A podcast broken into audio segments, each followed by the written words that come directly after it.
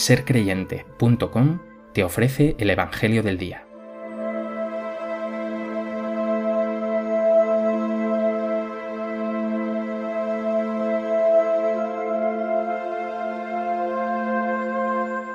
Del Evangelio de Lucas. Yendo ellos de camino, entró Jesús en una aldea, y una mujer llamada Marta lo recibió en su casa. Esta tenía una hermana llamada María, que sentada junto a los pies del Señor escuchaba su palabra. Marta, en cambio, andaba muy afanada con los muchos servicios, hasta que acercándose dijo, Señor, ¿no te importa que mi hermana me haya dejado sola para servir? Dile que me eche una mano. Respondiendo le dijo el Señor, Marta, Marta, andas inquieta y preocupada con muchas cosas. Solo una es necesaria. María, pues, ha escogido la parte mejor y no le será quitada.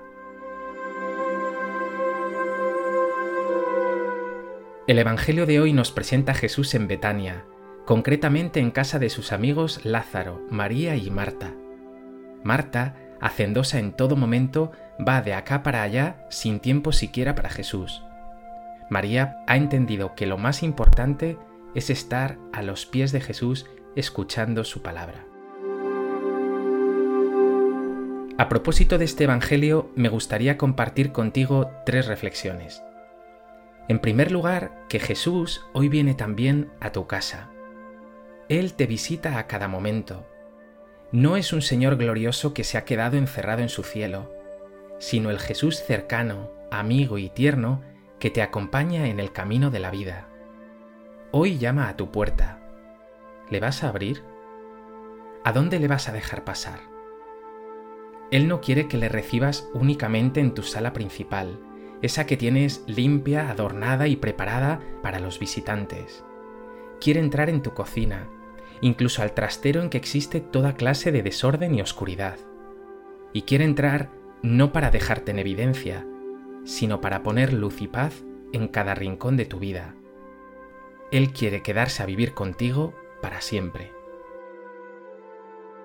En segundo lugar, vemos a María, la hermana de Marta y Lázaro, que ha captado que lo más importante es estar con Jesús, ponerse a sus pies, escuchar su palabra. El mismo Jesús lo dice con contundencia, María ha escogido la parte mejor, y no le será quitada. Algo tan obvio se nos olvida con frecuencia. Estamos tan ocupados con mil cosas que no tenemos tiempo para lo importante, el sosiego, la paz, la quietud, la serenidad que se percibe junto a Jesús. ¿No hay demasiado ruido en tu vida como para que Jesús pueda hablarte al corazón? Si quisiera Jesús hablarte, si tuviera que decirte algo, ¿cuándo podría hacerlo en medio de tanto trasiego?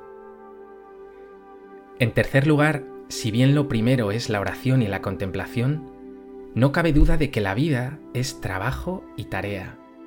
Marta, tan ocupada, nos recuerda que es preciso moverse, comprometerse, incluso embarrarse en el anuncio del reino. Es escandaloso cómo algunas personas de iglesia son perezosas, desaparecen cuando hay que realizar algún trabajo o son finos para las tareas más cotidianas. San Pablo nos avisa y dice claramente en su segunda carta a los tesalonicenses, Si alguno no quiere trabajar, que no coma porque nos hemos enterado de que algunos viven sin trabajar. A esos les mandamos y exhortamos, por el Señor Jesucristo, que trabajen con sosiego para comer su propio pan. No hay excusas en el Evangelio para vivir una vida de señoritos. Jesús tiene las manos encallecidas tras 20 años de arduo trabajo en el taller y en el campo. Jesús tiene las piernas cansadas de recorrer los caminos y la piel curtida por el sol. Y comodidad ninguna. Nos lo dice el Evangelio, el Hijo del Hombre no tiene ni donde reposar la cabeza.